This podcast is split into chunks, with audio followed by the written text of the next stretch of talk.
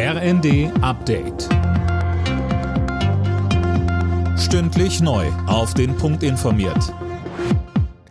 Ich bin Dirk Jostes. Guten Morgen. Nach dem Rheinfall beim bundesweiten Warntag vor zwei Jahren wird heute ein neuer Versuch gestartet. Um 11 Uhr gibt es bundesweit einen Probealarm, unter anderem auf vielen Handys.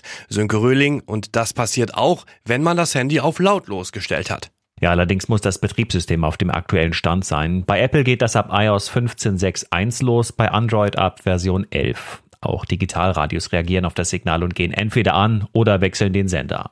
Der Vorteil gegenüber herkömmlichen Sirenen ist, man erfährt auch direkt, was los ist. Morgen wird darüber informiert, dass es ein Test ist.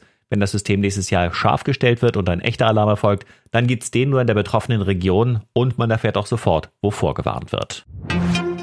Die Großrazzia in der Reichsbürgerszene hat für jede Menge Wirbel gesorgt. Als brandgefährlich bezeichnete die Bundesregierung die Vereinigung.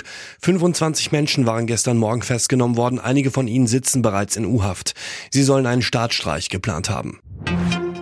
Zum voraussichtlich letzten Mal in diesem Jahr treffen sich die Regierungschefs der Bundesländer heute zu einer Ministerpräsidentenkonferenz. Dabei stehen die Situation der Ukraine-Geflüchteten, die Energiekrise und die Corona-Maßnahmen im Mittelpunkt.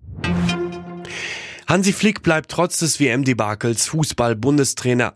Nach dem DFB-Krisengipfel war man sich einig, dass er seinen Vertrag bis zur Heim-EM 2024 erfüllen soll.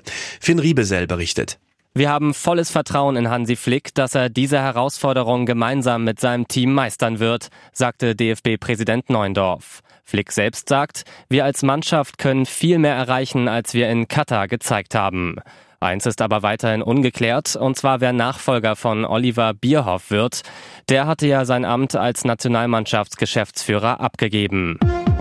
Alle Nachrichten auf rnd.de